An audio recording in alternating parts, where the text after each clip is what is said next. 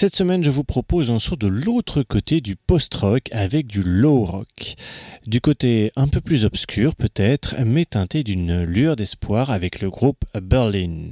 Bonjour et bienvenue dans ce 25e épisode déjà, oui, de la saison 2 de la découverte du lundi Dogmios podcast qui sera donc consacré à Berlin, ce groupe lillois à la composition atypique car intégrant une batterie, une basse et une clarinette. Bien qu'ils se revendiquent influencés par Morphine et Nick Cave notamment, il faut reconnaître qu'ils ont leur style à eux. Et qui dit style personnel dit que soit vous aimerez vraiment, soit vous détesterez. En tout cas, vous ne resterez sûrement pas indifférent. Pour en juger, je vous propose un premier titre nommé Glass Houses, tiré de leur dernier album The Dust of Our Dreams. Les titres qui suivront au cours de l'interview seront The Dust of Our Dreams du même nom d'album en fait. C'est leur song et le dernier sera Opium Fields. Je vous souhaite une bonne écoute et vous dis non pas à la semaine prochaine comme d'habitude, mais à la semaine d'après car bah oui, euh, à peu près comme tout le monde, je vais prendre quelques jours de repos bien mérités. N'hésitez pas à partager cet épisode, profitez-en pour écouter ou réécouter d'anciens numéros et venir nous rejoindre sur la page Facebook Dogmios Podcast. Allez, ciao et bonne écoute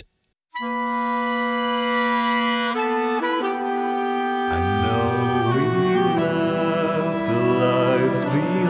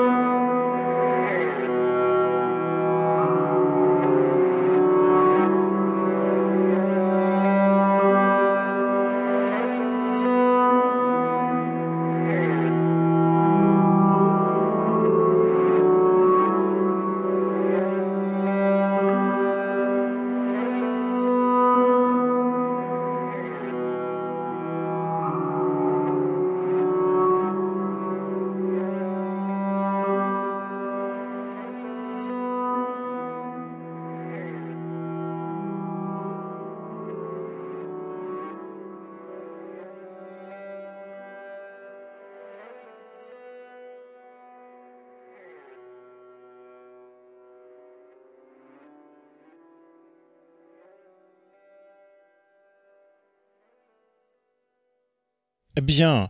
Bah, je vous remercie en tout cas d'être à trois, c'est-à-dire au complet, si je me trompe pas. C'est bien ça? Ouais, exact. C'est ça vous représentez et vous êtes le cœur, l'âme, les joueurs et, tout ce qu'on peut imaginer du groupe Barlin. On dit Barlin, c'est ça? Berlin. Avec l'accent belge, mais non. non. Berlin, c'est bien. Berlin. Alors, Berlin, on pense directement à la ville Berlin. Euh, quel est le nom, euh, quelle est l'origine de votre nom de groupe? Est-ce que c'est la, la, ville de Berlin ou pas? Oui, oui, oui c'est exactement ça. Non, c'est pas exactement ça. C'est purement acoustique au départ, et c'est l'idée de, de, Laurent et Simon qui font référence plus à la voiture qu'à la ville, quoi. Mais parce que ça sonne bien, et c'est plus parce pour le son que pour le sens que ça a été choisi, quoi.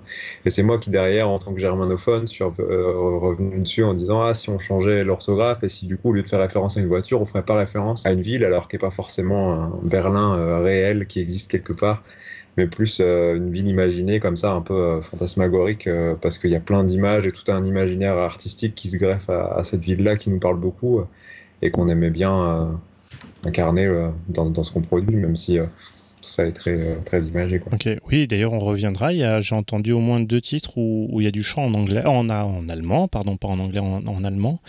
On y reviendra après. Euh, pour euh, parler un peu de la construction du groupe, je suppose que avant vous étiez dans d'autres formations. De quel univers vous venez chacun d'entre vous? Bah, Disons que euh, bah, si je commence par ma... Ah. Bah, il finira pas. Il va commencer, mais il finira pas. Vas-y, bah, commence en attendant peut-être. S'il a été déco. Ouais, ouais. Euh, moi, c'était assez classique. J'ai fait beaucoup de reprises euh, quand j'ai commencé la musique de Nirvana, de Metallica, enfin voilà. J'ai commencé en Belgique d'ailleurs. J'habitais 9 ans en Belgique. Donc, euh, et ça a vite duré sur des compos. c'était du rock assez juvénile, enfin un truc un peu. on appelait ça du rock juvénile. c'était un rock un peu basique, mais voilà, on se faisait plaisir. Et j'ossifie pas, pas, mal de rock chrétien pour animer des messes et tout ça. Sérieusement? Parce que ma, famille, ma famille était voilà, dans une communauté catholique, enfin chrétienne. Et donc en fait, c'est vraiment ça qui m'a. Moi, j'ai commencé la musique par ça en fait, à jouer avec des, futurs prêtres. Mais c'était chouette, j'en ai gardé un bon souvenir, c'était intéressant. Et puis après, je suis passé au rock quand même un peu plus, un peu plus sérieux, quoi. Et euh, écoutable. Voilà. Ouais, puis avec Berlin, ce qui est bien, enfin ouais, c'est comment dire, c'est ce qui m'a construit le, rock un peu alternatif de, ces années-là, 90 là, donc les PG Harvey, les Nick Cave, les Morphine, enfin voilà, c'est un, peu ce qui m'a construit. Puis après, ben, on s'y retrouve en fait avec euh, Berlin. Ok. Clément? La, rencontre a eu lieu, en fait, euh, c'est dommage qu'on l'ait perdu en cours de route parce que la rencontre a eu lieu d'abord entre euh, Simon et Laurent. C'est pour ça que j'ai laissé un peu parler. C'est qu'en gros, ils ont déjà une expérience musicale ensemble, euh, ils ont déjà fait quoi Un vrai groupe et puis euh, deux, trois autres tentatives. Ouais, on a eu quelques expériences, ouais. On s'est rencontrés en fait, avant Clément par petite annonce. Et euh, on a eu un, un, groupe sérieux, mais plutôt pop en fait. Il y avait une chanteuse, et plutôt pop. Bon, elle est partie, donc on a arrêté. Puis on voulait continuer ensemble? Il était allé à la guitare à l'époque, Laurent. Il en parlera sûrement après. et on voulait changer, enfin voilà, en trouvant d'autres musiciens, on voulait changer un peu de, façon de faire. Il y en a beaucoup pensé à Morphine. Euh, donc Morphine, c'est un trio, euh, tu connais sûrement. Euh, basse, batterie, sax, en fait, sans guitare. Et il a beaucoup pensé à ça, puis donc il est passé à la basse. et on a rencontré Clément par petite annonce. Au début, c'était avec le chant, c'est ça Ouais. Moi, c'était une tentative de faire du chant dans un groupe de rock, ce que j'avais jamais trop euh, poussé au bout. Au départ, je suis euh, clarinettiste et je jouais euh, à droite à gauche dans des groupes de klezmer, de jazz manouche, de j'avais même fait un peu de ska jazz en arrivant sur l'île. J'étais tout content d'arriver dans ma vie d'étudiant après une année de prépa traumatisante où j'ai pas eu une seconde pour vraiment faire de la musique, même si bon, j'avais quand même un petit groupe en parallèle, on faisait des reprises de rock vraiment mainstream quoi. Et euh, l'arrivée en prépa, l'arrivée en études, c'était vraiment la liberté. Genre, euh, j'ai de nouveau plein de temps, j'avais posé plein d'annonces et euh, ces, ces, jeux de petites annonces ont fait qu'on s'est rencontrés et que Berlin a été un des, trois projets que j'ai commencé en parallèle en arrivant sur l'île. Euh, le projet de Jazz Manouche et le projet de Scat Jazz n'ont pas duré beaucoup plus longtemps, même si c'est les premiers à avoir pris finalement, parce qu'avec Berlin au départ, ça s'appelait pas encore Berlin et on, a mis du temps à, trouver, des, notre son en fait. Parce que j'arrivais en tant que chanteur, que j'étais pas hyper à l'aise dans le fait de chanter, que j'avais jamais trop composé et tout ça.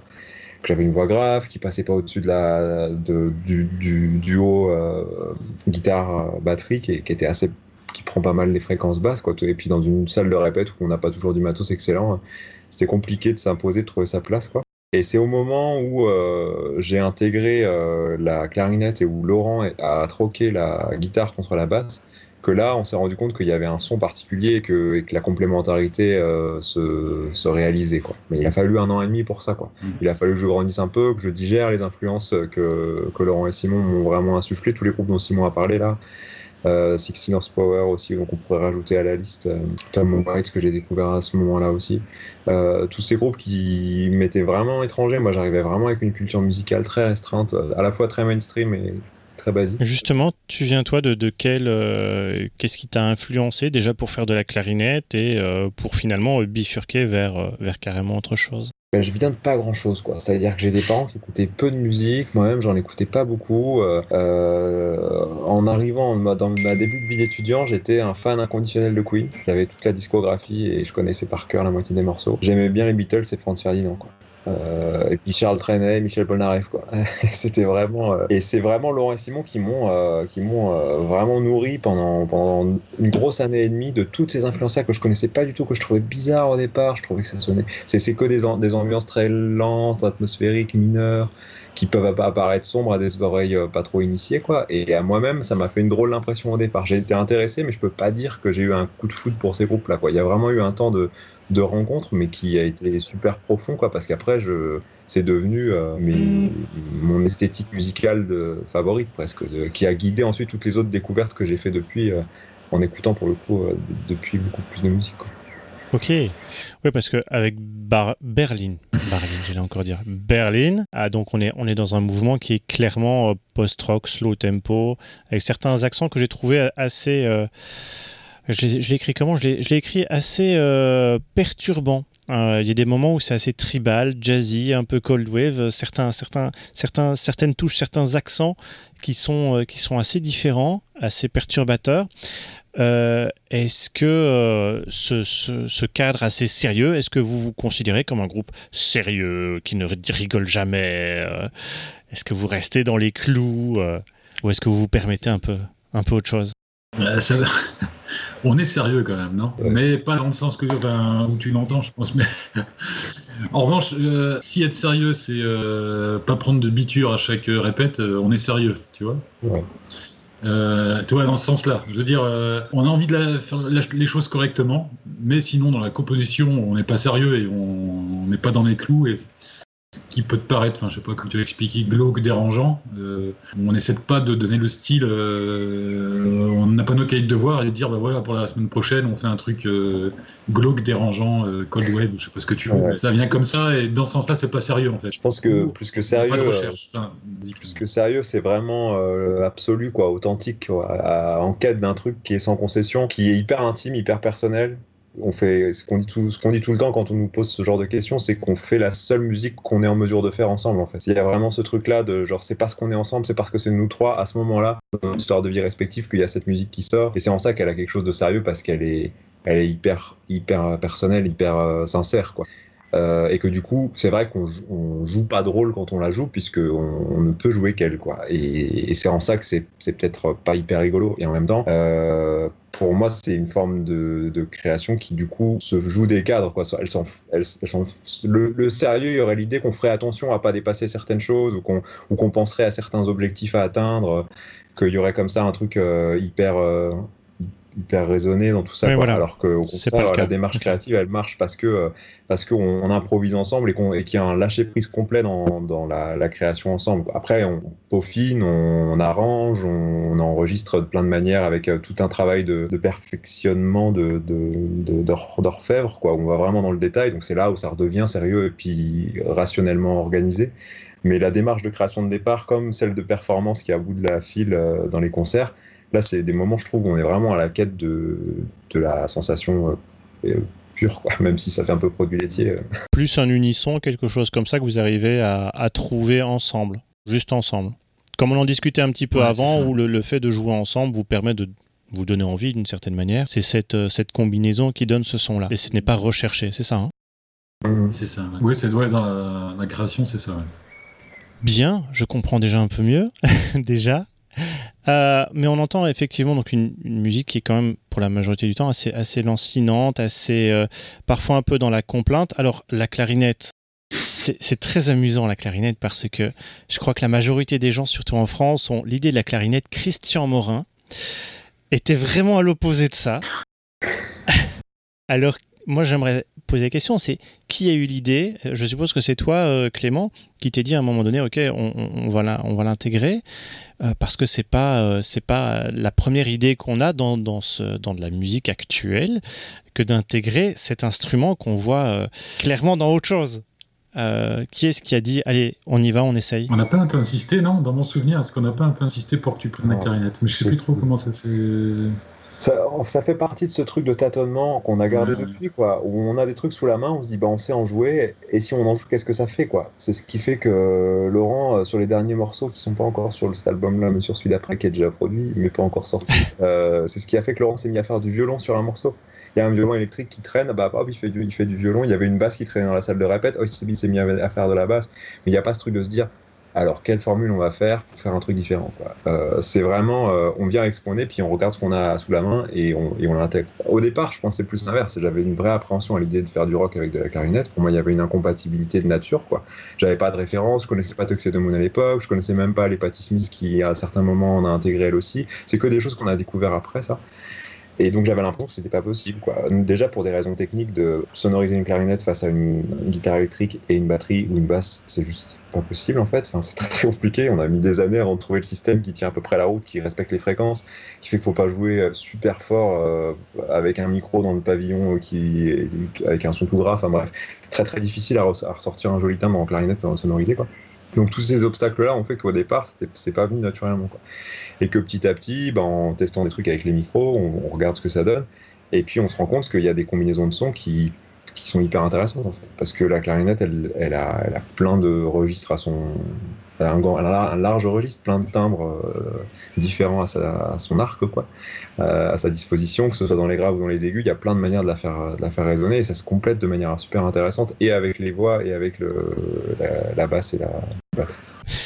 Là, on était à la question vis-à-vis de l'intégration de la clarinette, où je me disais il y avait peut-être deux possibilités. Soit, euh, donc c'est Clément qui arrivait qui dit ah au fait je joue de la clarinette, etc. Et puis ou autrement, je me disais ben voilà, comme il y avait déjà un travail dans la rythmique et dans les basses, Mhm. rapporter quelque chose qui pouvait aller très haut. euh, ça pouvait être la complémentarité et c'est peut-être comme ça que vous vous êtes dit euh, bah oui je veux dire sur, le sur l'idée ça peut être une bonne idée allez on, se lance un truc comme ça Bah, en fait, je pense que vous avez déjà tout résumé, hein, euh, Clément. et- Bon, c'est arrivé un peu par hasard, hein, euh, la clarinette. On cherchait un chanteur avec Simon à la base, et puis, on s'est aperçu qu'il faisait aussi de la clarinette euh, par la suite, et on a fait juste un essai, et puis on s'est dit là, on, on allait creuser euh, dans cette direction parce que ça sonnait très bien, puis on avait des influences aussi euh, avec euh, le groupe Morphine, il y avait des, il y avait des saxophones, des sons un plus plus originaux, quoi. Donc on pouvait un peu sortir du lot, faire une musique euh, nouvelle, entre guillemets. Et la clarinette, ça permettait d'apporter ça, quoi, justement. Et après, on s'est bien rendu compte que l'équilibre était parfait avec euh, les, avec la, la section rythmique euh, basse et, euh, et, la clarinette. Mais au niveau des jeux de fréquences, dans mon souvenir, il y a vraiment eu ce, ce truc simultané de tu quittes la basse et tu prends la euh, tu quittes la guitare et tu prends la basse. Au moment où moi j'ose intégrer la clarinette, quoi. Il y a pas. Ouais, on s'était posé la question, mais c'est vrai qu'au tout début, j'avais encore, quand, quand on a fait la clarinette, j'étais encore sur la guitare pendant quelques semaines, ça n'a pas duré longtemps, et on, on s'est posé la question, effectivement, justement, des conflits de fréquences euh, avec la clarinette et la guitare. Mhm.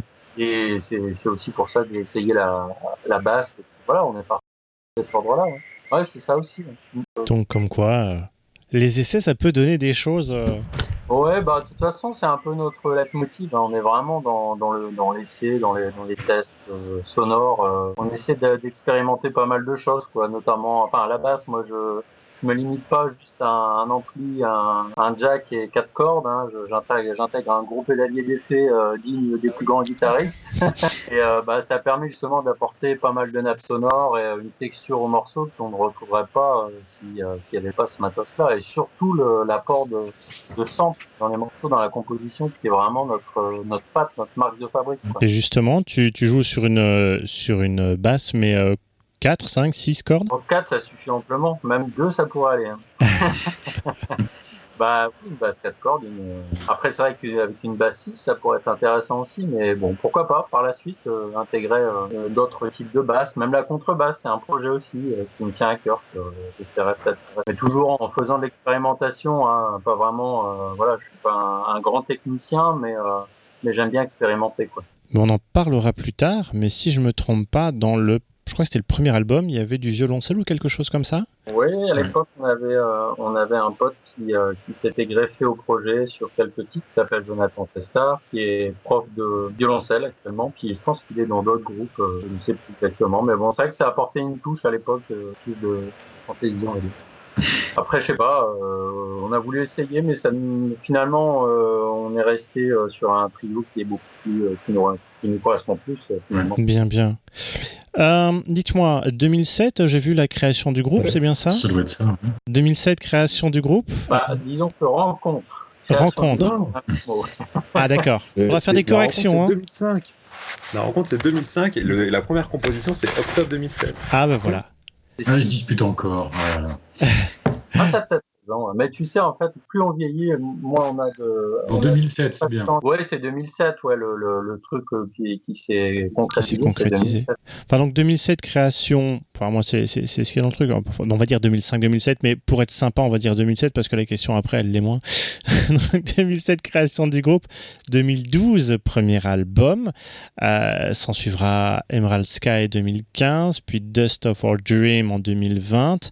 Ça vous fait en moyenne un, un album tous les 4 ans. Euh, c'est un processus quand même assez long. Alors je me suis demandé, est-ce que vous êtes perfectionniste? Est-ce que euh, vous vous disputez souvent? Est-ce que vous avez une vie privée super occupée? Qu'est-ce qui se passe? Bah, C'est-à-dire que si on sortait un album tous les deux mois, euh, on ferait peut-être de la merde.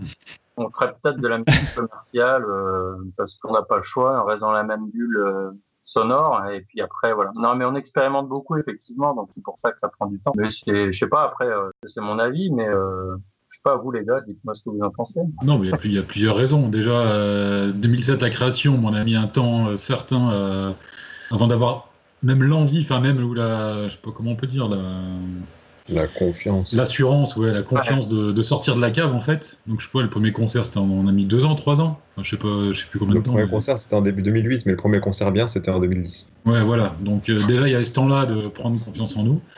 Donc finalement, il reste plus que deux ans, tu vois, c'est pas énorme euh, avant le premier album. Euh, et puis après, il y a, le.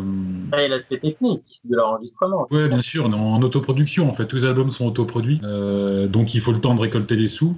on bosse tous à côté, donc il faut le temps de trouver le, temps de, passer en studio. Enfin, encore, on passe pas en studio, on essaie de trouver des moyens alternatifs qui coûtent pas trop cher et puis qui nous conviennent finalement. Donc c'est trouver un lieu et puis Là, pour le dernier, on a, euh, trouvé, on a enregistré dans la salle que gère un copain qui a enregistré l'album, donc Gauthier Dupont. Euh, on a loué du matos pour enregistrer. Enfin voilà, on reste un peu artisanal, même si le chant et la clarinette ont été faits en studio. Euh, pourquoi je disais ça? Ouais, donc il faut le temps de l'autoproduction en fait, surtout par rapport au, à Emerald Sky. après, au niveau composition, c'est pas ça qui nous freine parce qu'on est toujours, on compose toujours en fait. On compose au fil de l'eau. Et on, euh, on joue pas les, nouvelles le, le, nouvel album va pas être joué euh, si les concerts reprennent en fait. Il, va pas être joué d'un coup. On joue les, morceaux depuis euh, des années euh, et on compose déjà les, les, morceaux pour le cinquième album là. Donc c'est le principe du diesel en fait. Vous commencez doucement et après vous accélérez petit à petit. Ouais.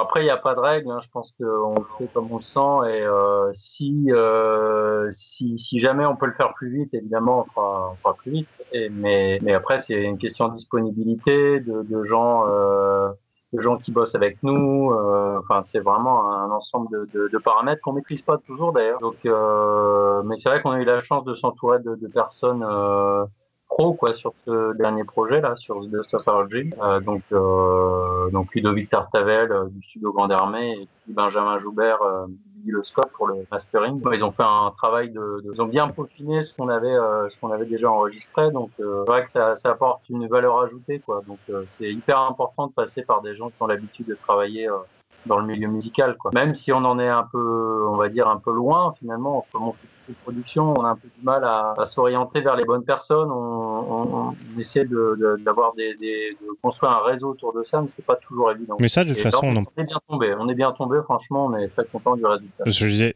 toutes les personnes, parce que j'ai vu que vous êtes quand même pas mal entouré quand même, hein, l'air de rien. On en parlera juste après. Euh, je vous propose peut-être c'est d'écouter un premier morceau, enfin un deuxième morceau, pardon, parce qu'on en a entendu un que vous n'avez pas entendu, hein, mais vous, vous allez dire oui, on l'a bien entendu, oui. Juste avant. Euh, le titre que l'on avait écouté juste avant, que j'adorais moi personnellement, c'était Glass Houses. Et euh, celui-ci, euh, bah forcément, on ne peut pas passer à côté. Le titre de votre dernier album, qui n'est pas l'intro, dont on parlera aussi parce qu'elle est, elle, elle vaut son pesant de cacahuètes.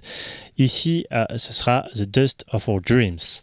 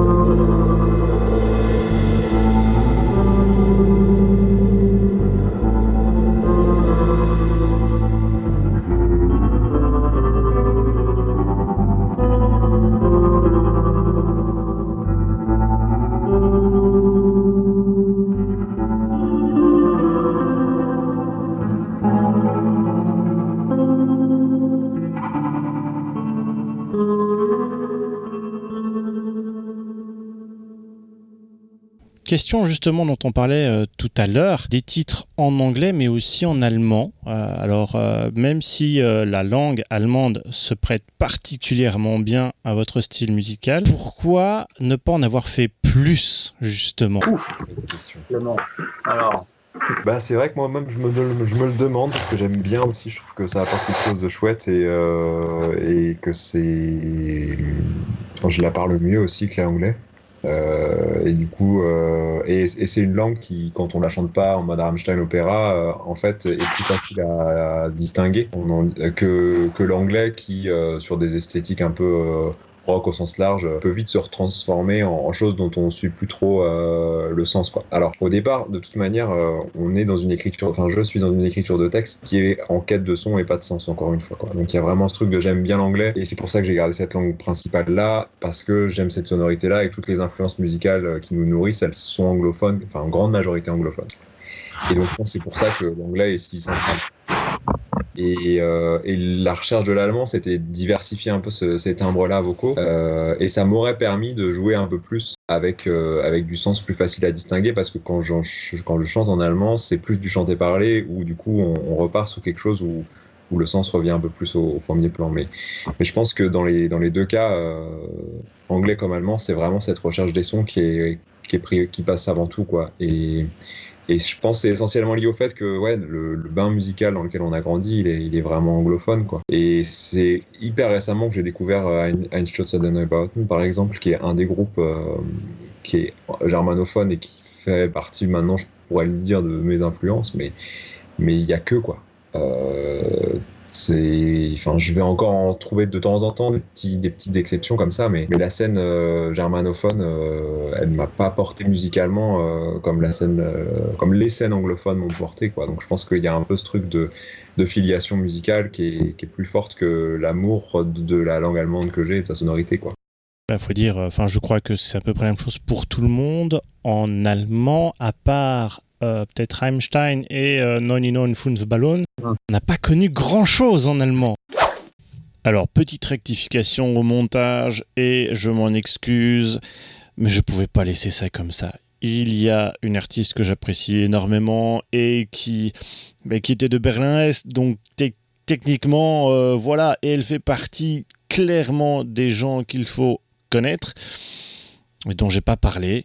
C'est forcément Nina Hagen, qui était allemande à la base, enfin, faut qui chante aussi en allemand. Faut quand même pas l'oublier, merde. J'ai un peu honte, mais voilà. Euh, bon, allez, on peut reprendre, mais, mais voilà, j'ai honte. Je suis désolé. Voilà. Vous pouvez me frapper. Non, peut-être pas. allez, on reprend l'interview. Euh, et c'est pas, et c'est pas forcément euh... le, le, plus beau visage de cette langue-là mise en musique. Il y avait Tokyo Hotel un temps aussi. C'était un, un, un, ah ouais, une éphémère tentative de, oui, mais Tokyo Hotel, enfin voilà. Et en plus, ils chantaient en anglais, euh, Tokyo Hotel, non? Il y avait quelques morceaux en allemand parce que les profs d'allemand étaient très contents d'avoir ça à faire écouter à leurs élèves. D'accord. Mais bon, j'étais pas expert, hein. je n'ai même plus aucun. Je me ouais, souviens plus. Non, ouais. Arrête, arrête. Règlement de compte en direct sur Tokyo Hotel. ouais, bon, euh, après, bon, je pense qu'il y a pas. Mais le groupe Cannes, c'était pas un groupe. Euh... Mais si, c'était un groupe allemand. Ouais, mais ils chantaient pas allemand. Ouais, c'est vrai. Mais ils auraient pu. Ils auraient dû alors. Dites-moi, euh, justement, on en a un petit peu parlé un petit peu avant. Comment se passent les compositions et qui fait quoi? Alors, les compositions. Alors, euh, bah, concrètement, comment ça se passe? On se réunit deux fois par semaine. Quand tout va bien. Euh, entre 20h et 3h du matin en général sur ce, sur ce créneau horaire et euh, on fait des improvisations qu'on enregistre systématiquement. Euh, ça part euh, souvent d'une ligne de basse qui a été soit préenregistrée euh, dans mon coin, soit des improvisations euh, qu'on qu va faire tous ensemble le jour même et on réécoute et voilà, on fait le tri dans tout ce qu'on a fait. Mais habituellement, on se rend compte assez rapidement qu'un morceau, enfin qu'un riff va, va finir en, en vrai morceau, quoi, en vrai titre. Donc euh, la composition, on va dire que c'est comme beaucoup de groupes, je pense, euh, une part d'improvisation et, euh, de, chance, de, notes qui tombent du ciel comme ça un petit peu. J'aime bien utiliser cette expression, c'est un peu, un peu ce qui se passe. quoi. On joue, on sent les choses et puis, ça vient, ça, ça sort tout seul. Quoi. Voilà un petit peu mon point de vue sur la composition. Je vois tes camarades rigoler, j'aimerais savoir pourquoi. Il Non, parle bah, bien entre, quand même. entre les influences de musique chrétienne de Simon et les notes qui tombent du ciel de Laurent, je pense qu'on est bien. Ouais, c'est vrai. ouais. Ah non, mais on est loin. Non, mais c'est de l'impro. En gros, c'est vraiment de l'impro. On sort un truc. euh, Alors, c'est vrai que c'est souvent les. On n'a pas encore beaucoup parlé de samples, mais euh, moi, je pense que c'est vraiment ça. Bah, Laurent joue les samples en live, enfin, en- enfin, pas en live, pas en concert, mais pendant la répète, il fait ses samples. Et euh, bah, c'est vraiment le, c'est le sample qui va faire, faire la compo en fait. C'est pas le, ni un solo de basse, ni un solo de clarinette. C'est vraiment, en général, ça part de là. Et c'est le truc qui, euh, l'accroche, ouais. s'il est bien fait, si on accroche, si vraiment on est en rythme, enfin en rythme, si on est en phase avec lui, euh, enfin voilà, après tout est tout est homogène en fait. Euh, Toutes les choses bougent tout doucement, comme c'est de l'impro, voilà, ça bouge. Et d'un coup, on trouve le point d'équilibre et puis c'est parti quoi. Et puis euh, voilà, on le fait évoluer un peu comme on le sent, puis hop, c'est fait. C'est Ouais. assez facile. On, on, discute, on discute un peu sur les structures quand même. Enfin voilà, la manière dont faire évoluer le morceau, euh, mais mais ça vient assez facilement. C'est assez intuitif, c'est vrai. Ouais. ouais. Et là-dessus, vous greffez alors des paroles ou euh, L'écriture du texte se fait a posteriori sur la base du yaourt euh, d'improvisation en fait. Et je pense que c'est une des spécificités de notre processus de compo, c'est vraiment ce truc de, de jeu à trois. Il n'y a, jamais, presque jamais, un des trois membres qui arrive avec une idée en mode euh, je vais rajouter ça au morceau de complètement différent. La seule personne qui le fait un peu, je pense que c'est Laurent, parce qu'il peut travailler ses samples de son côté et que c'est un peu lui le point de départ de beaucoup des morceaux. Euh, mais euh, il a, enfin, tu m'arrêtes si je dis des bêtises, Laurent, mais il, il, arrive jamais avec plus qu'un sample et peut-être un début de, de, riff basse dessus, quoi. Et c'est à partir de ce sample-là, de cette répétition et de la, mise en trans progressive à trois, euh, d'improvisation autour de, de son répété que, que les impros se passent. Et, euh, et du coup, l'écriture des textes sur le yaourt produit à cette occasion ou sur les débuts de mots anglais que- qui vont sortir euh, dans les improvisations à ces occasions, comme la structure des morceaux, c'est quelque chose qui se fait après. C'est la mise en ordre et un petit peu en sens. Quoi. Mais, mais ça part vraiment des sons qui sont sortis de l'impro vocale et c'est seulement a posteriori que j'essaie de raconter quelque chose qui est à peu près cohérent, où il y a une couleur, une ambiance, un paysage, une atmosphère particulière. Euh, et j'arrive quasiment jamais avec des textes écrits euh, avec plus que deux, trois lignes d'écrites. C'est vraiment euh, dans l'autre sens que ça se passe. Il y a quelques exceptions dans nos morceaux, mais il doit y avoir euh, deux ou trois morceaux à tout casser dans toute la discographie qui ont suivi le processus inverse. D'accord. Ok. J'ai remarqué aussi un, un truc assez spécial chez vous, c'est que en fait tout le monde chante d'une certaine manière. Ah oui. Mais, mais en plus, euh, ce qui est assez, assez amusant, c'est qu'il y a différents types de chants. Vous pouvez chanter à voix basse, à voix plus haute, dans les graves, dans les aigus, euh, parler. euh. Il n'y a, qu'une chose que j'ai pas encore entendue, c'était du rap chez vous. C'est c'est pour quand? Ah ouais. On va essayer ce soir du coup. Ce soir, on va essayer. Peut-être ce soir, ouais. on peut tester, hein, pourquoi pas. Euh, non, mais en fait, euh, je pense que l'idée de- d'ajouter de, de une section, euh, une section cœur, euh, c'est venu assez, assez vite, assez. Enfin, on, on en a parlé parce que Clément a une voix grave à la base quand même. Et euh, on s'était dit en discutant un peu sur certains morceaux euh, de de- d'essayer de, justement d'apporter des voix euh, des voix de tête, des voix hyper aiguës et puis euh, des voix médium, des voix qui, qui changent complètement euh, pour apporter un contraste. Et en fait, je crois que c'est venu euh, de venu sur une première compo qui s'appelle Lilian Marx, qui est sur le premier album, euh, où on avait fait des improvisations euh, en répétition et à la fin, on s'est mis on s'est mis à chanter euh, comme ça en, en faisant un test. euh, et puis ça a vraiment donné quelque chose de, de, de très très très bien. Et on s'est dit bah allez hop, on y va, on continue, on va essayer sur d'autres compos de, de, caler du, du chant comme ça, des chœurs euh, viennent de nulle part, en essayant de faire du n'importe quoi. À la base, je on n'est pas chanteur Simon et moi, mais on s'est collé au, au job quoi. Et Surtout moi. Ça fait son boulot en fait. Euh, en fait, on, on, on, on soutient, on supporte le, le, le lead de Clément et ça apporte des, des sonorités vraiment euh, complémentaires qui sont, qui sont vraiment cool. Quoi. Ouais. qui, qui sont complémentaires et en même temps qui ajoutent quelque chose. Qui ajoute, ouais. Ouais, ouais. Euh, dans, les, dans les choses qui sont euh, où je me posais des questions, c'est que euh, si vous venez effectivement de rock et rock chrétien, etc., le fait de. C'est pas grave, hein. je, je vous en veux pas, Non, non, mais c'est- vas-y, vas-y.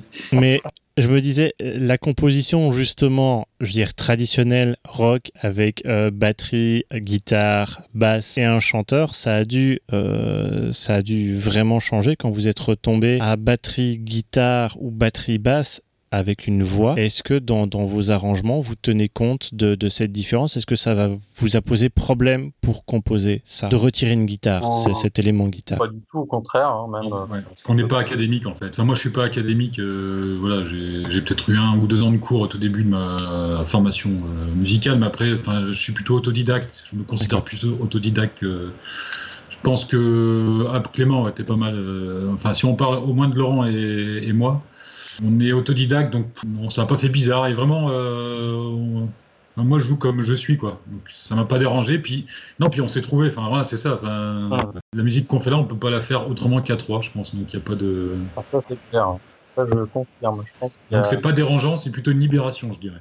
Ouais, c'est bien dit.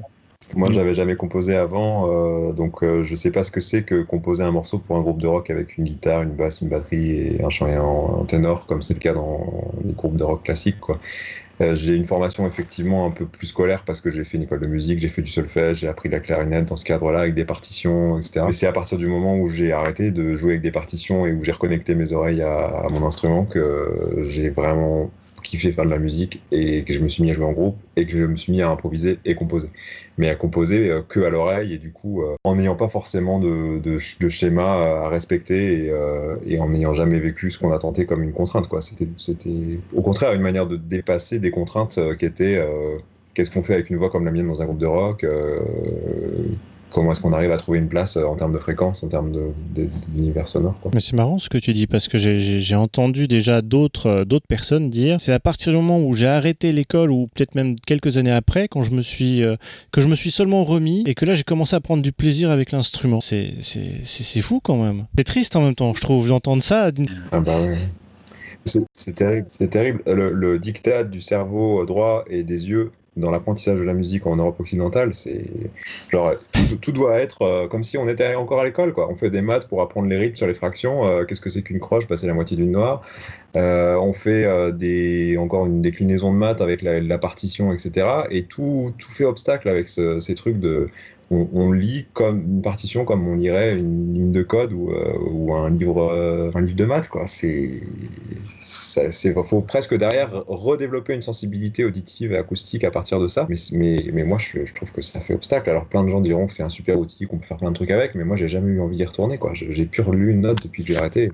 Je me retrouve très très bien. Ouais, bon après ça c'est un autre, c'est c'est un autre, euh, une autre vision de la chose. Je pense que de toute façon il y a des musiciens qui, qui sont obligés de passer par le, par la technique, hein, euh, et puis, d'autres qui n'en ont pas besoin, c'est tout. C'est une question de, de feeling. Mais non, la guitare, euh, la guitare dans un groupe de rock, euh, c'est vrai qu'il y en a très peu. Et, mais bon, je rappelle quand même que la basse ça reste une guitare aussi, hein, et donc euh, et avec quatre cordes, on peut et quelques effets, on peut facilement trouver des sonorités euh, qui s'approchent de la guitare. De toute façon, je joue de la basse euh, avec un médiator, donc évidemment l'attaque euh, sur les cordes euh, est très proche euh, de- du jeu de guitare. Donc, euh, donc En ça plus, se- avec ça un pédalier. en berline, quoi. Ça s'entend beaucoup. euh, On a même l'impression que qu'il y, a de la guitare, mais enfin de la vraie guitare six cordes euh, avec des tirants très faibles. Mais non, c'est que de la basse euh, jouée à, tous les niveaux du manche. euh, avec des accordages différents, avec des, open tuning de, qui n'existent même pas, avec euh, des effets mélangés dans tous les sens. vraiment le, labo du docteur Fou quoi, quand j'enregistre. Comme quoi, comme quoi. Mais c'est bien, c'est bien en même temps, enfin, de se rendre compte. Je crois qu'on se rend compte de plus en plus que la basse peut faire autre chose que soutenir la batterie. Ça commence à s'entendre. Heureusement, enfin. Et là, je te dis que c'est l'inverse, hein, que c'est le sample qui soutient, qui. euh, euh, non, c'est la. Non, c'est dans quel sens du coup c'est la Euh, batterie qui vient soutenir le son Ouais, c'est la batterie qui vient soutenir le sample. Parce que le sample, il faut le, faut le suivre. En fait, j'ai un gros, handi- un gros handicap, c'est que. Ouais, c'est le sample qui donne le rythme. Donc moi, je suis pas un vrai batteur en fait. Autant Laurent est pas un vrai bassiste, moi je suis pas un vrai batteur. Je dois suivre le sample. Vous n'êtes pas des vrais musiciens, mais vous faites de la pas vraie musique alors. C'est ça. Ah non, c'est pas de la musique, non. Bien, on va revenir à quelque chose de plus sérieux avec le dernier album, euh, avec mon superbe accent, The Dust of Our Dreams. Excusez-moi, désolé pour les anglophiles. Euh, J'ai eu l'impression euh, que le premier morceau, donc Pagan Ritual, était quelque chose d'assez différent, où vous avez peut-être eu une, une approche différente que pour une simple intro, qu'on fait quelque chose qui soit plus présent. Est-ce que vous l'avez construit de la même manière qu'une simple, qu'une simple chanson ou qu'une simple intro? Parce que déjà, il faut, faut dire aux gens que c'est un morceau qui fait plus de 10 minutes et qui Oui. introduit Ouais. quand même vachement bien qui est votre plus long morceau d'ailleurs, qui introduit vachement bien tout le reste de l'album. Euh, Qu'est-ce qui vous est venu? Vous êtes dit un jour, euh, on va faire une. C'est même plus une intro, c'est euh, un- quelque chose à part entière. Qu'est-ce qui, qui a fait? Bah, c'est c'est pas réfléchi. De toute façon, on l'a pas réfléchi pour aller avec le reste de, de l'album, puisque, euh, comme je te le disais tout à l'heure, on compose vraiment euh, toutes les semaines. Enfin voilà, ça sort euh, tout le temps, donc on n'a pas composé spécifiquement tous ces morceaux pour, pour qu'ils aillent ensemble en fait. Et je sais pas comment il est venu Pagan Ritual. Je crois qu'il est venu tout seul. Enfin, j'en ai aucune idée. Enfin, franchement, comme quoi, c'est pas si réfléchi que ça. Il y a des parties qui allaient ensemble, on a essayé, et puis voilà, ça s'est construit vraiment tout seul, et puis un, un patchwork de, de rythme et de, de son. c'est- Et ce qui est marrant, enfin, l'introduction, c'est l'introduction d'album, on l'a mis à cette place-là naturellement, parce que euh, il, il introduit souvent le- nos concerts en fait. D'accord. On, on le joue souvent, enfin d'ailleurs c'est la seule place où on le met en concert. Quand on le joue en, live, c'est euh, c'est en intro, euh, parce que ça s'y prête bien, donc c'était tout à fait naturel de le mettre, euh, de le mettre à cette place. Ouais, bah, disons que les sonorités, euh, la sonorité euh, qui, est, qui, qui se rapproche de, de, de cordes, de, de, de synthé euh, un peu trituré dans tous les sens, c'est vraiment parce que cette période-là, je me souviens, euh, je, on écoutait, enfin sur- surtout moi peut-être, j'écoutais pas mal euh, euh, Swans, euh, le groupe Swans avec euh, avec Michael Gira, et euh, en fait, il y a beaucoup de morceaux comme ça où c'est c'est vraiment ça apporte une trempe. Et je crois qu'à un moment donné, comme j'utilise aussi un arch électronique, un niveau, j'ai eu l'idée de d'apporter un peu ce- cette sonorité, on va dire, qui, qui met ouais carrément dans un état d'hypnose. C'est euh, c'est vraiment le but recherché sur cette cette partie-là. Et après, effectivement, il y a plein de plein de morceaux comme dans un puzzle qui sont venus comme ça et on les a assemblés ensemble pendant pendant quelques répètes et on en a fait un morceau euh, qui est assez long effectivement mais on s'est pas dit tiens on va faire un morceau de 10 minutes ça aurait pu faire 3 minutes comme 15 ou même 30 on sait pas et vraiment très c'était très intuitif encore une fois C'est arrivé, et ça, ben, tant mieux que c'est arrivé, comme ça, ma foi. Ouais. Dites-moi, il y a une autre question qui m'est venue, c'est euh, le titre Emerald Sky, il n'est pas dans l'album Emerald Sky. Pourquoi est-il arrivé après? Et ben parce qu'on ne trouvait pas sa place dans la tracklist du précédent. Il a effectivement été composé euh, dans la vague de composition d'avant. Euh, Ouais. Et au moment où on s'est retrouvé à 4h du matin à devoir transmettre euh, nos versions mixées au mastering euh, pour tenir le timing dans lequel on était à l'époque, je sais plus exactement pourquoi c'était pressé. Mais bref, euh, on n'avait plus le temps de remettre tout à plat pendant deux jours en faisant concerter 10 personnes sur quelle doit être la tracklist de ce deuxième album. Et, euh, et on trouvait, en l'occurrence, je trouvais que ce morceau n'avait pas sa place en termes de sonorité. Et il accompagnait aucun autre morceau de l'album précédent, il ne suivait bien aucun, aucun autre, il venait perturber les, dynamiques qui pouvaient se créer d'un morceau à l'autre dans la tracklist de, de l'album du même nom. Et donc on l'a gardé de côté. Euh, et, euh, et en revanche, euh, on lui a trouvé une place qui nous a paru évidente dans celui-là. On l'a- fait remasteriser pour qu'il soit dans la même veine que, les autres morceaux de ce troisième album. mais je crois, si je dis pas de bêtises, qu'on a gardé les prises originelles. On a gardé on a gardé la plupart des prises ouais. Il y a que le mix euh, qui a, qui a changé sur certaines euh, parties mais, euh, mais euh, on a gardé les prises originales ouais. Bien, juste pour vous embêter, on va écouter Sailor Song qui est de l'album Emerald Sky. Ça vous va? Ah ouais, très bien. Je crois pas qu'on ait le choix. Je vous laisserai le choix pour la dernière.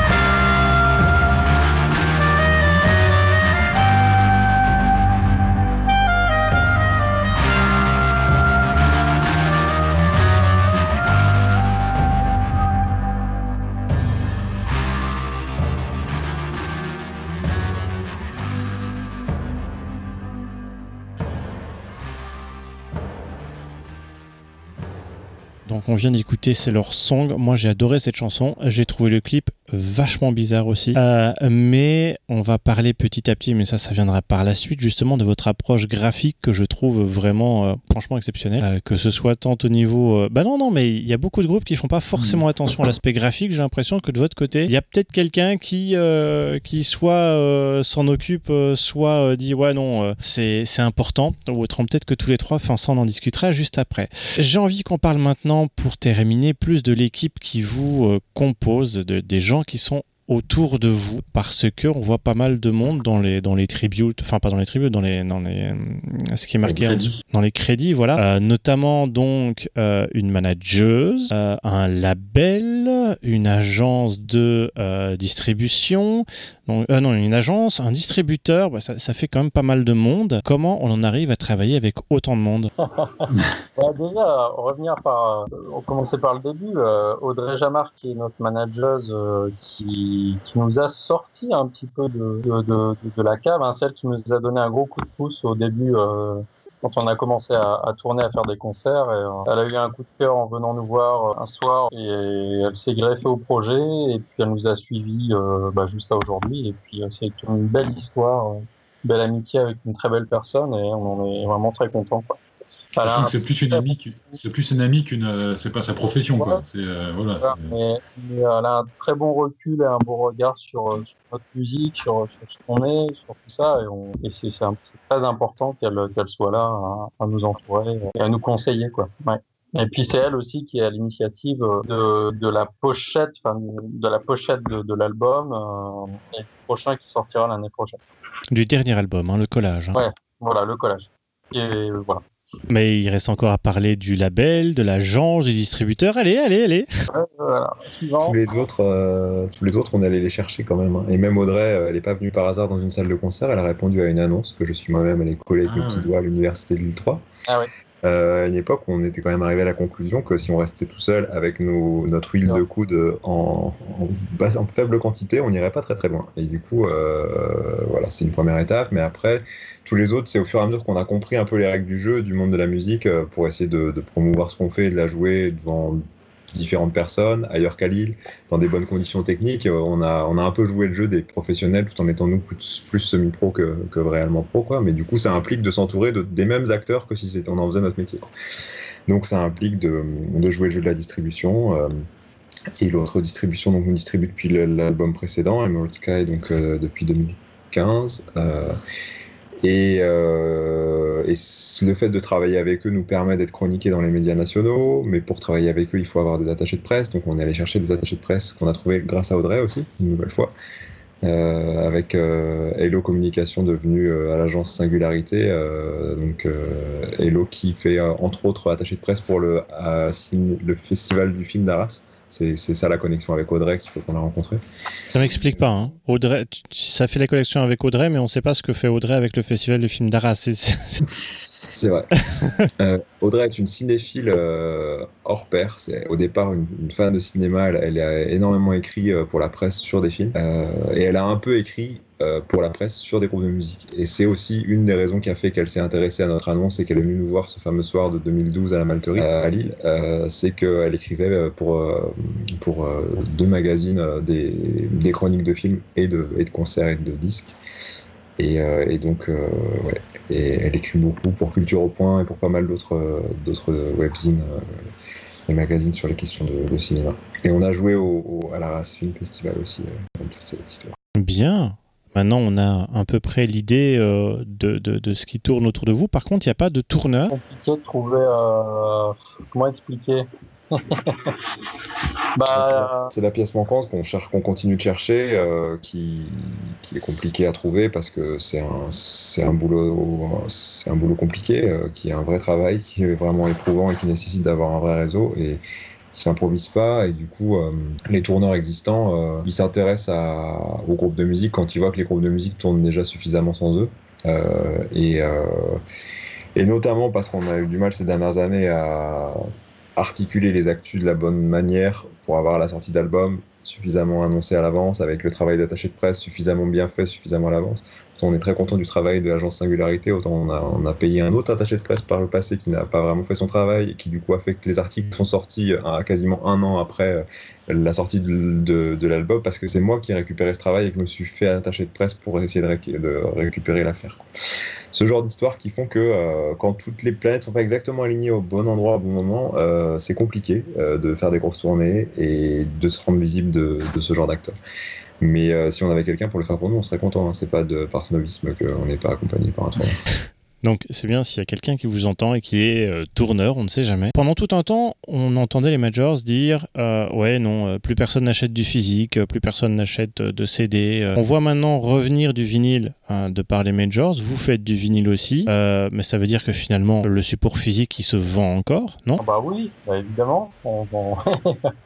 Toute façon, le vinyle, enfin moi personnellement, j'ai toujours écouté du vinyle, je continue à en écouter. C'est pas une question de, voilà, il faut garder l'aspect matériel de la musique, c'est important. J'aime bien, enfin je trouve qu'il y a pas mal de, de personnes qui disent que ça fait partie intégrante aussi de de, de, de, la musique et des groupes, avoir un beau visuel, un, un, beau CD, un beau coffret, un beau vinyle, des, des beaux objets, être important aussi pour donner de la valeur au groupe aussi, ça peut, ça peut en faire partie. Et puis à l'heure actuelle où tout est dématérialisé, euh, je pense que c'est intéressant de revenir sur des supports comme ça, euh, qui sont esthétiquement très beaux, et puis voilà.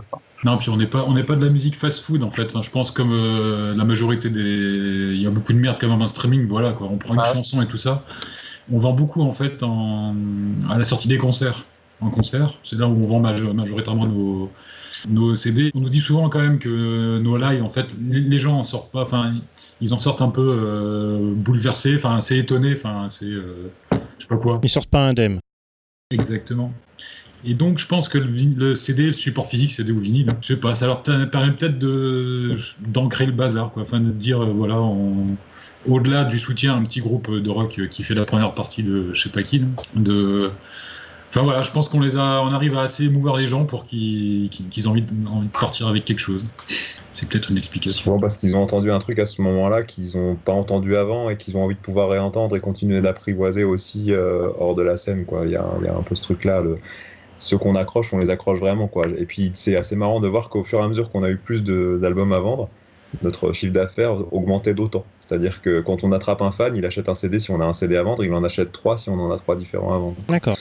Parce que, euh, parce que quand on les accroche, généralement, c'est pas moitié. Mais c'est bien. Ouais, c'est un peu ça, souvent, c'est ce qu'on nous dit, enfin, c'est souvent ce que les personnes nous disent, c'est soit on adore, soit on déteste.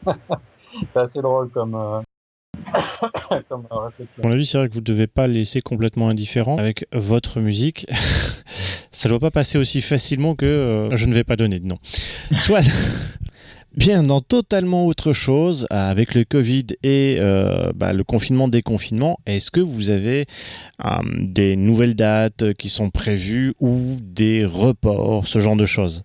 Il y a des tentatives de report de date Oui. euh, avec plein de points d'interrogation qu'on est censé pas annoncer parce que c'est encore sous réserve de. Mais normalement, si tout va bien, on devrait réussir à déplacer notre release party initialement prévue à Lille et à Paris. Ça, c'est les deux dates qui sont censées pouvoir se déplacer en octobre. Mais voilà, il y a plein d'incertitudes sur est-ce qu'on pourra faire des concerts dans des conditions normales en octobre. Est-ce que le groupe avec qui on est censé faire un coplateau dans la salle parisienne, au Petit Bain en l'occurrence, euh, pourra venir jusqu'en Europe? Parce qu'en fait il vient du Canada et que ça va être plein d'incertitudes sur est-ce qu'il peut traverser les frontières. Et ensuite, est-ce que tous les plans qu'on avait aussi dans les derniers mois qui ont été donc temporairement annulés vont pouvoir être reportés. Euh, Il y a ce concert au Portugal qui nous attend, on ne sait toujours pas si on va pouvoir ni prendre l'avion ni jouer sur place parce que euh, y a une deuxième vague qui a l'air de redémarrer au Portugal, enfin plein d'incertitudes de ce côté-là. Euh, Il y avait un festival en Pologne qui nous avait sollicité aussi, j'espère qu'on sera dans l'édition 2021, mais c'est en mars et ou en avril, sais plus. Donc il y a, plein d'incertitudes de ce côté-là. Entre-temps, on avait un festival normand au Cherbourg, je crois, euh, qui nous avait proposé aussi de venir jouer en mai si jamais ça déconfinait. C'était un optimiste. Il écrivait au début du confinement, il nous proposait une date fin mai. Euh, mais, voilà, avec un peu de chance, ces gens euh, vont, juste déplacer ce qu'ils avaient prévu de, de programmer et, euh, et ça aura lieu. Mais, actuellement, plus personne n'a- de perspective et donc on est, on est dans la nous-mêmes à démarcher les salles pour essayer de reporter ce qui avait déjà été calé. On est loin d'être en situation d'être démarché par des salles qui voudraient nous programmer, quoi, parce que ça, elles sont déjà en train de, de bricoler leur report de dates multiples avec euh, que des incertitudes à tous les étages.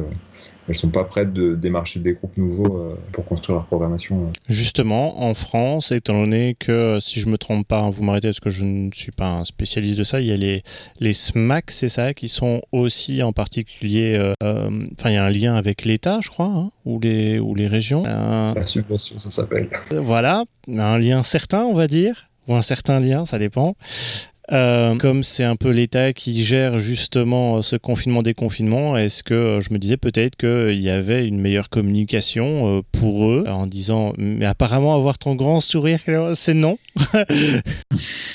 Mais oui, les, tous les, tout le secteur est en train d'attendre information après information. Il y a des grands discours dont il ne ressort absolument rien. On attend qu'un énième ministre vienne préciser le plan et personne n'ose s'engager sur rien. Nous encore, c'est pas notre métier, donc on notre subsistance n'est pas en danger. Mais moi, je être intermittent, euh, encore ils ont eu leur année, ils ont eu une année blanche les intermittents, euh, pendant laquelle euh, leur statut est renouvelé ou fait d'office, ou en tout cas ils reprendront leur leur comptabilisation d'heures, leur cumul d'heures, seulement à partir de 2021. Mais hormis ça, euh, toutes les salles qui ont, qui, ont besoin d'organiser des concerts pour fonctionner, pour vivre, pour garder salariés leur, euh, leur, euh, leur, personnel, elles ont aucune réponse. Ils n'ont rien non plus. D'accord, au moins sur ce point-là, on est aussi fixé. Merci. Euh, je vous propose de peut-être passer à un sujet qui va peut-être un peu moins fâcher, euh, ce dont je parlais au début, c'est-à-dire la communication visuelle, auquel apparemment euh, vous accordez pas mal d'importance. Alors, qui s'occupe de ça chez vous? Personne. Per- personne en particulier. hein. Sur le, en fait, sur le, sur le, dernier album, c'est euh, parti d'une pochette, euh, d'un collage que qu'Audrey Jamard avait fait. Et donc, euh, on avait, on a eu un coup de cœur sur ce collage.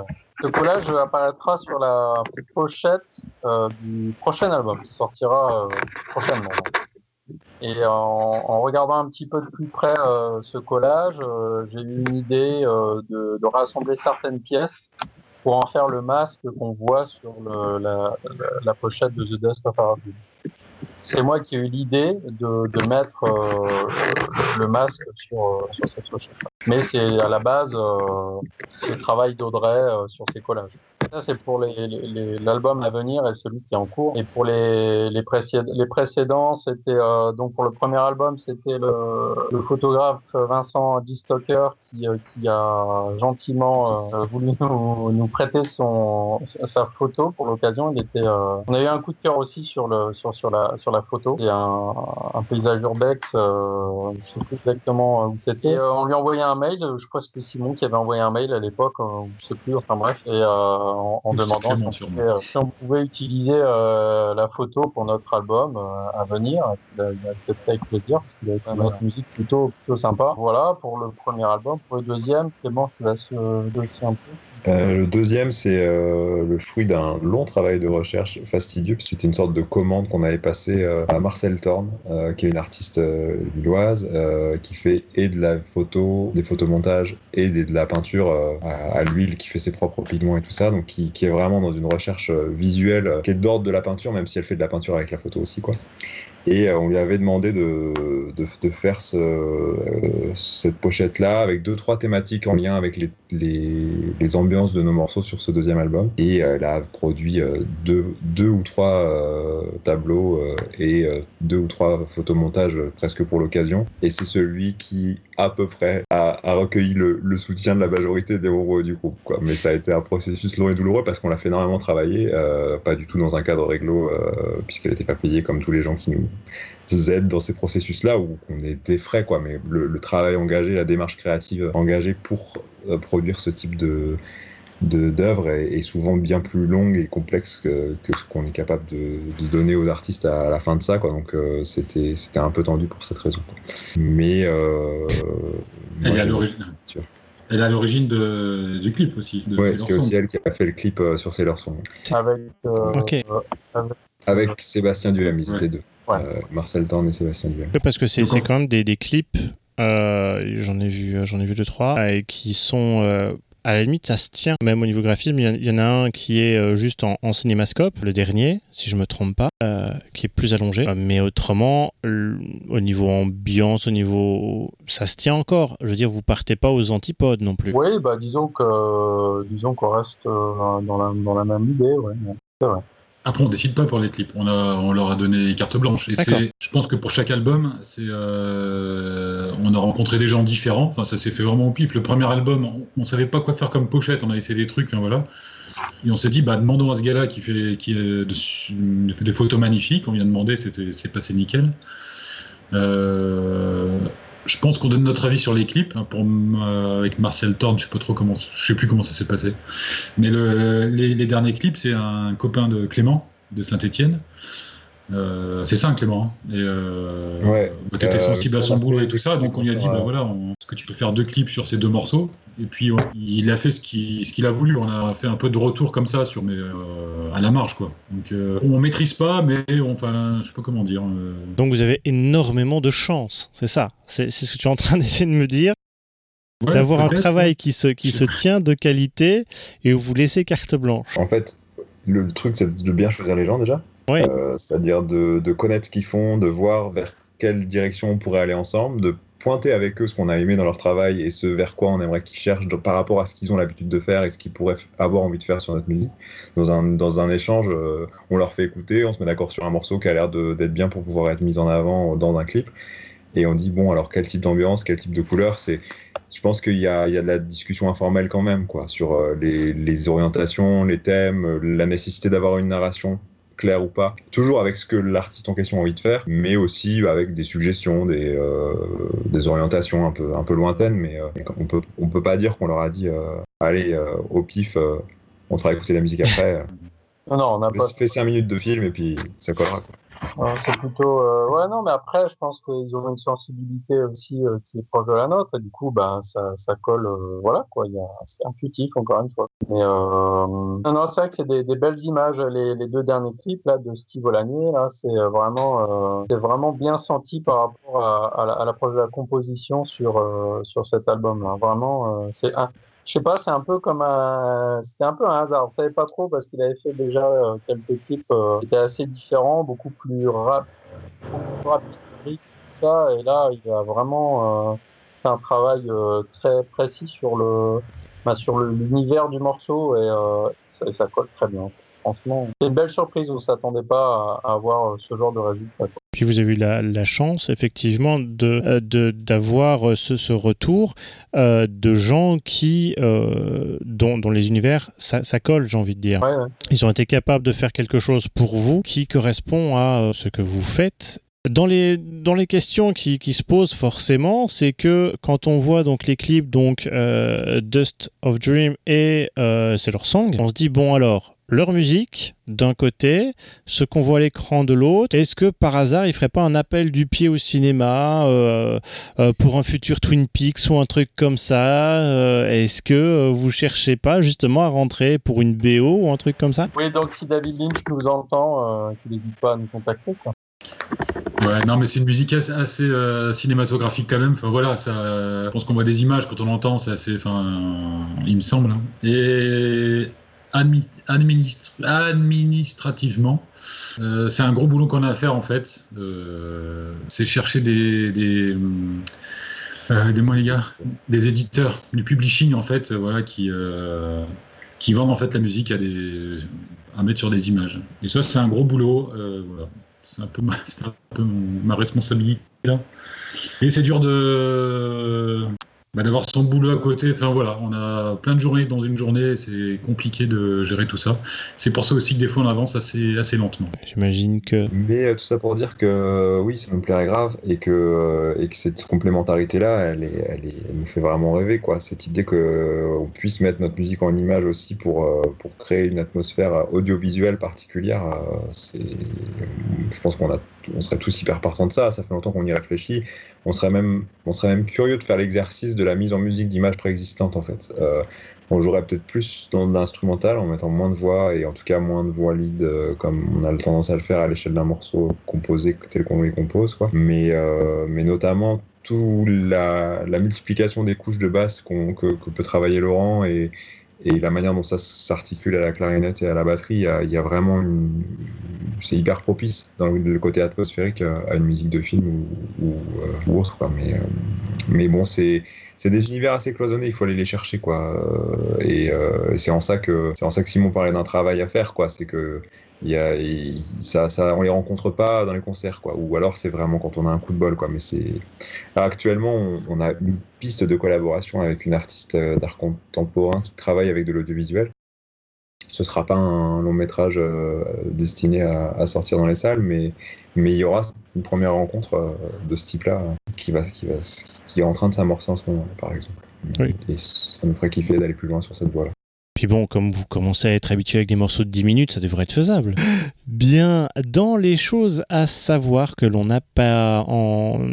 qu'on n'a pas encore abordé ensemble, il y a quoi? De quoi pourrait-on encore parler qui ferait euh, où, où vous dites ça on n'en a pas parlé, il faut absolument. Pas de vie, presque. Hein. Bah, C'est si, si, peu, que, bah, je pense, si, je pense qu'on l'a dit, c'est que courant en 2021, théoriquement, donc il y aura la suite de The Dust qui va, qui va sortir. Donc on a fait ça euh, en forme de diptyque en fait. On avait tellement de morceaux euh, sous le coude qu'on a, on a déjà un- le futur album qui, qui va sortir euh, théoriquement en 2021. 2021, Tu vois, début, premier trimestre, deuxième, troisième? Fait, ça va Ça se trouve, ce sera 2022. On est tellement euh, dans un report éternel de tous les rétro-plannings qu'on avait élaborés qu'on n'a aucune certitude là-dessus. Initialement, l'idée, ça aurait été de le sortir début 2021. Mais euh, sachant qu'on est en train d'essayer de reporter la sortie du précédent, on, ce sera un truc, euh, un point à faire avec, euh, avec les, les différentes personnes qui nous accompagnent, justement, la distribution, la presse aussi. euh, voir est-ce qu'on essaie de tourner vraiment sur la base de, des belles revues de presse qu'on a depuis quelques mois. Euh, parce que c'est comme ça que ça c'est censé marcher. Euh, c'est parce que les programmateurs voient qu'on est dans les, journaux, dans les magazines spécialisés et tout ça, qui, peuvent être sensibles à, ce qu'on fait et se dire que c'est ils prennent pas non plus tant de risques que ça à, à tenter de faire venir un groupe euh, moins connu. Mais donc voilà, moi si on peut faire une année de tournée et sortir l'album qu'en 2022, je pense qu'on n'aura pas perdu notre temps. La question c'est est-ce qu'on aura encore l'écho, l'aura de, de la presse qui est en train de sortir en ce moment depuis deux mois et pendant encore deux mois?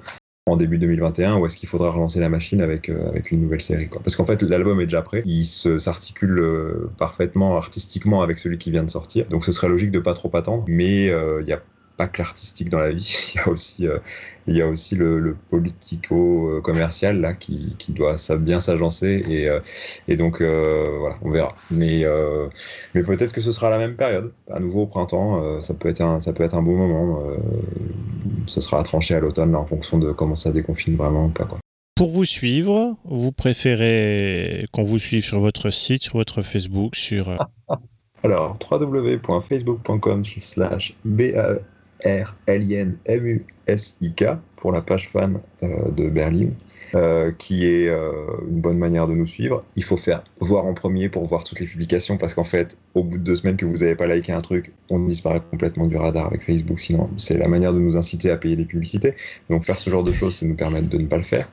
Euh, vous inscrire à notre newsletter, donc on trouve les liens sur notre site. C'est une très bonne manière aussi parce que tous les deux mois, on fait un mail qui récapitule tous les concerts à venir, toutes les revues de presse. C'est une manière d'avoir une sorte de condensé de notre actualité. Le site c'est www.berlin.eu. Berlin avec le tréma. On a réussi à mettre euh, le tréma dans l'adresse .eu. Donc c'est vraiment euh, et ça s'écrit comme comme le nom du groupe. peut-être euh, un tuto aussi pour sur un tuto pour mettre le tréma parce qu'il y a plein de gens qui ne savent pas le mettre. appuyer sur Shift, etc. Il faudrait faire une vidéo. On va faire ça en ligne. Sur ton smartphone, tu appuies longtemps sur le A et quand on propose le A avec accent, il y a un moment, il y a un A avec deux points dessus et c'est ça qu'il faut mettre. Il y a un YouTube aussi. Ouais. Bah, donne-le. Là, je le connais pas par cœur. Il faut taper Berlin dans YouTube et on. Berlin. mais après, tous les liens sont à partir de Facebook ou du site. Euh, Il y a tout. Tous les liens. Se... Bien, bien. Alors, euh, la dernière fois où je vous fais travailler, c'est vous mettre d'accord tous les trois pour le dernier titre. À vous, forcément, qu'on va entendre. Euh, ce sera lequel? Euh, et pourquoi ce sera celui-là? Alors pas forcément du dernier, pas forcément du deuxième, de, n'importe quel album que vous ayez sorti qui soit trouvable, ce serait lequel? Quel titre et pourquoi? Vous avez. d'accord en plus. Il faut vous mettre d'accord. moi j'aurais bien voulu écouter autre chose que du Berlin, un Starway to Heaven. Starway to Heaven. Moi je mettrais bien Opium Fields. Eh ben, j'allais dire la même chose. Ah ouais, c'est super, allez-y. Parce que euh, on adore ce morceau et, euh, personne n'en parle. Euh, c'est très rare que les chroniques disent qu'il est trop beau et qu'ils ont envie de pleurer en l'écoutant, alors que nous, ça nous fait ça. Ça vous fait ça. donc, donc vous n'arrivez pas à le jouer sur scène, c'est ce que j'entends, c'est ça? Si, si, mais non, non, c'est juste que dans les, dans les, chroniques d'albums qu'on a, qu'on a les, les multitudes de chroniques d'albums qui ont été écrites sur, sur ce disque, c'est assez rare que les personnes qui les, rédacteurs euh, mettent en avant euh, c'est ce morceau-là et, l'effet que ça leur a fait que de l'écouter. beaucoup parlent du morceau d'introduction, beaucoup parlent donc de The Pagan Rituals, beaucoup parlent de The Dust of Our Dreams parce que c'est le morceau phare qu'on a un peu mis en avant et tout ça. Et après, chacun a un peu son préféré. Certains vont nous parler de The Fist, d'autres de Glass Houses, ce genre de choses. Et je trouve que Opium Fields passe un peu à la trappe. Alors qu'on a, moi, j'aurais presque, je l'aurais presque mis en single tellement que je donne ce morceau. D'accord. Est-ce que tout le monde est d'accord là-dessus? Ouais, c'est bien. Il y a un super chant au milieu, vous verrez, c'est génial. Euh, c'est vrai. C'est le tube de l'été, hein, je dirais même. Hein. Hein, Est-ce que ce n'est pas un petit peu méchant de dire le tube de l'été maintenant euh. Bien, en tout cas, je vous remercie et on lance bah, donc Opium Fields. Salut, salut Merci, à toi. Salut. bientôt.